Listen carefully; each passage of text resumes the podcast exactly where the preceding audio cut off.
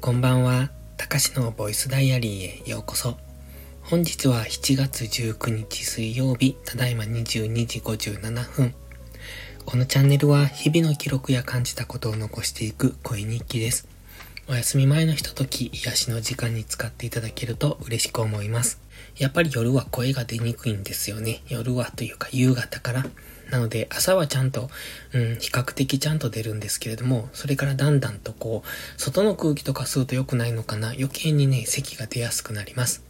ということで今日は夕方はいつも YouTube のショート動画を撮ってるんですが、まあ声の出か、あの出が悪かったっていうのと、あとまあ帰ってきたのもちょっと遅かったので、ですので今日は夕方配信は休み。で、スタイフどうしようかなと思ったんですが、とりあえず短くてもいいので収録しようということで、今やってます。今日は、うんと、先日取った収穫したかぼちゃ、残りを取りました。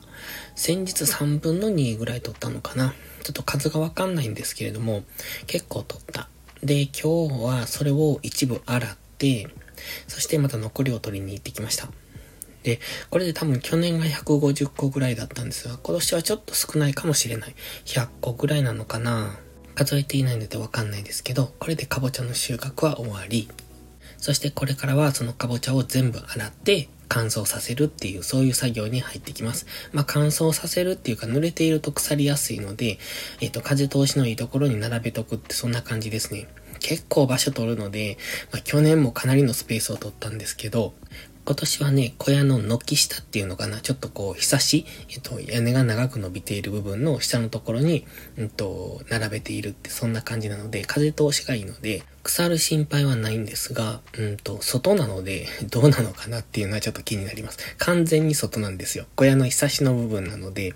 まあ、ほ、本当に外なんですね。だから、うん、ちょっとそこは気になりますね。去年は小屋の中に並べていたんですが、やっぱ風が当たらないので、そういう意味では腐りやすいのかなっていう、そんな感じなので、まあ今年は外にやってみてどうなるかっていうところを実験ですね。そして、えっと、その後はね、今日は収穫を、また夏野菜の収穫ですね。ピーマンとキュウリと、うんと、人参と、あと唐辛子。ナスビはね、ちょっと売れ行きが良くなかったので、まだたくさん、昨日撮ったのがたくさんあるので、まあ、かなり撮れるんですよ、毎日。だから、えっと、それだけを裁かないといけないんですけど、なので今日は撮ってません。だから次は明日取らないといけないんです。そうじゃないと大きくなりすぎるんですよ。で、キュウリもね、その、たまに取り忘れがあるんです。葉っぱの裏に隠れてたりとかして、見つけられなくって何日も放置されている時があるんですが、その時はびっくりするぐらいでっかくなるんですね。だからちょっとあまり大きくなりすぎると美味しくないし、うんと、硬くなるし、ナスビもそうなんですけど、まあびっくりするぐらい 大きくなるので、だからちゃんと定期的には取ってあげないといけない。これはピーマンも一緒ですね。ビッグ本当に大きくなります。だから今のところ毎日取ってるんですけど、毎日収穫してるんですが、えー、ナスビはね、その収穫できる量がめっちゃ多くって、その、まあ、なんせ植わってる量が多いんですよ。だからすごい量が取れるから、ちょっと売れ行きが悪いと、やっぱ今日は収穫するのやめようってなるんですね。で、収穫するのやめると次の日には大きくなるから、次の日には取らないとってなるんですが、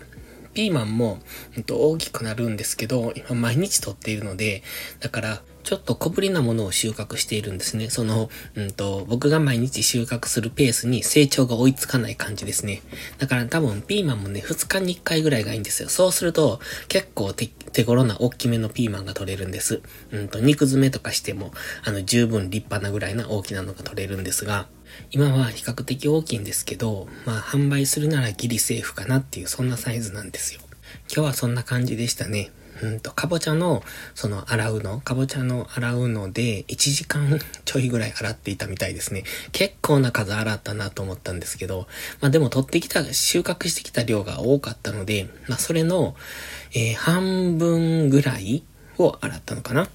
それで1時間ちょっとかかってるので、残り半分洗うのが1時間ちょいでしょで、今日取ってきた数は、もう多分1時間ぐらいかかるから、あと2時間ぐらいかければ全部洗い切れるかなっていうところですね。めんどくさいですよね。まあ、かぼちゃも、あの、地面の上に、えっと、なっているので、やっぱこう、雨とかが降ると、その、汚い泥とか、がついてしまうんですよね。だからそれを洗っているって感じです。まあそんなにゴシゴシ洗うっていうか、泥を落とす程度の洗い方なので、そんな大変じゃないんですけど、めんどくさいのはね、玉ねぎです。玉ねぎも今年たくさん植えたんですよ。で、まあ、たくさんまだあるんですけれども、それを販売するにあたって、玉ねぎの皮を剥くんです。皮っていうかあの、うんと、白い皮を剥くんじゃなくて、オレンジ色って言うんですが、外側の皮を剥いて綺麗な状態にするんですね。まあそれも泥の中に入っていたので、泥、土の中に入っていたので、まあその皮を剥いて、で、ある程度綺麗になったところで販売するんですが、あの中にカビが生えているんですよね。だから剥いても剥いてもカビが出てくるみたいなことがよくあるんです。で、結果的には白い部分まで、白いところが見えるまで剥かないと、あの、綺麗にならないっていうこともあるので、あれがね、かなり手間なんですよね。一個ずつそれを剥いていくのが。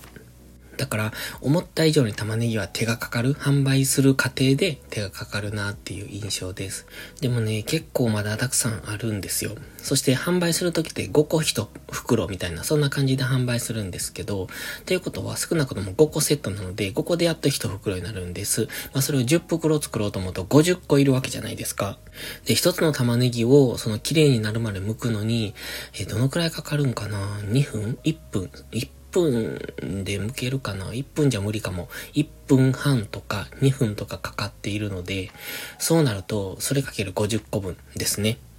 これも結構な手間、あの、手間というか時間というか、あの、ちまちました手間がかかりますね。まあ何もやってもそうなんでしょうけれども、まあまあ大変だなって思います。まあピーマンなんか簡単ですね。あの、ピーマンすごい綺麗なんで、もう本当に綺麗かどうかよくわかんないですけど、そのなっている状態、あの、気になっている状態っていうのはすごく綺麗の、ツヤツヤな状態なので、だから、それが綺麗なのか汚いのかよくわかんないですけど、まあ雨にそのままさらされているので、そんな綺麗ってわけじゃないんですが、見た目はすごく綺麗なので、まあそれをは、そのまま袋詰めして重さ測って値段をつけるみたいな、すごく簡単。あれは簡単だなと思います。まあ何をやっても、まあ比較的手はかかるよねっていうことで、これからもうすぐキャベツとか白菜とかの準備に入ってくる、冬に、えっ、と収穫するキャベツとかの、えっ、と、種まきとか土作り、土作りっていうか、まあトレーに土を詰める作業ですね。まああれが結構大変。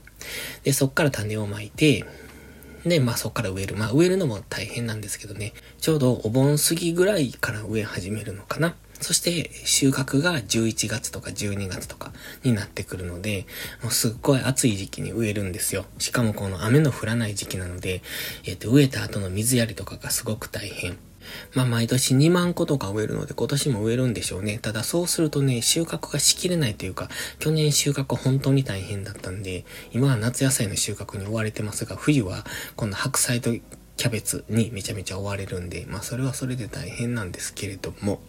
まあでも今はできることをやっていこうということで、まあそういうふうにあの進めているのであれば、まあ僕はそこに従ってやっていくっていう感じですね。なので今はできる、目の前にあるできること、自分ができることをやるべきことを、えー、コツコツやるしか、あの、ないなと思っているので、そんな感じで日々頑張ってます。ということで今日は終わり。